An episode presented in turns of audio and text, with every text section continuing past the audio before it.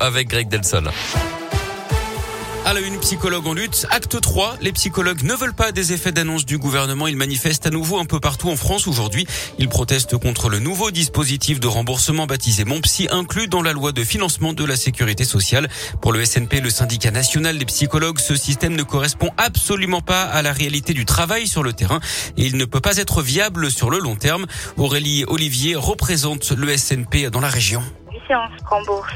La première à 40 euros pour faire un bilan psychologique et ensuite les suivantes à 30 euros. C'est pas du tout des honoraires euh, réalistes. Et pour être remboursé, il exige que le patient passe par un médecin. Et donc nous, on refuse euh, la prescription euh, médicale parce qu'on trouve que les patients n'ont pas à aller se justifier devant un médecin de pourquoi ils ont besoin d'aller voir un psychologue. Ils ne mettent pas les moyens dans ce qui existe déjà ce qu'ils proposent n'est pas pérenne non plus. Il y a clairement un rassemblement est prévu à midi place de Jaude. Le département de la Loire rejoindra la région Rhône-Alpes pour la manifestation à Lyon à 14h devant la préfecture.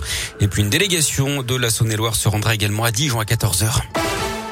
Repousser l'âge de la retraite, de départ à la retraite à 65 ans, c'est une piste qu'étudierait très sérieusement Emmanuel Macron d'après les échos.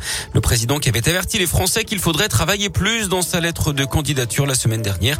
Si cette réforme entre en vigueur l'an prochain, elle sera achevée en 2032.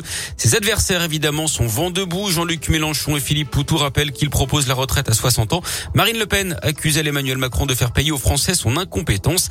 De son côté, Valérie Pécresse rappelle qu'elle avait proposé elle-même la retraite à 65 ans. Philippe Poutou, justement, est dans la région. Le candidat à la présidentielle sera en meeting à Clermont le samedi 26 mars à la salle Leclanche. Je rappelle hein, que le candidat du nouveau parti anticapitaliste a obtenu ses 500 parrainages sur le fil. La guerre en Ukraine avec les troupes russes qui se rapprochent de Kiev, elles ne sont plus qu'à une dizaine de kilomètres de la capitale, alors que les villes de Kharkiv et de Mariupol sont assiégées. Hier, un hôpital pédiatrique a été bombardé. Le président Zelensky dénonce un crime de guerre. Note également que l'alimentation électrique du site nucléaire de Tchernobyl a été complètement Kiev demande un cessez-le-feu pour la rétablir. L'agence internationale atomique, elle, se dit rassurante sur la sécurité du site. Un accident de la route en marge de Paris-Nice. Un homme à vélo a été percuté par un motard de la garde républicaine à Montluçon dans l'Allier sur une route empruntée par les coureurs pour revenir à leur hôtel. Le cycliste est grièvement blessé, le motard plus légèrement touché. Les deux ont été conduits à l'hôpital de Montluçon d'après la montagne. Le sport, le foot, nouvelle sortie de route précoce pour le PSG en Ligue des Champions. Dès les huitièmes de finale, les Parisiens qui s'étaient imposés 1-0 à l'aller ont été sortis par le Real Madrid. Défaite 3-1 avec un triplé de Karim Benzema en à peine 17 minutes. Kylian Mbappé avait pourtant ouvert le score pour les Parisiens. Ça s'est beaucoup mieux passé pour Lyon en Ligue Europa. Lyon qui a pris une option pour les quarts de finale après sa victoire à Porto 1-0 hier sur un but de Lucas Paqueta.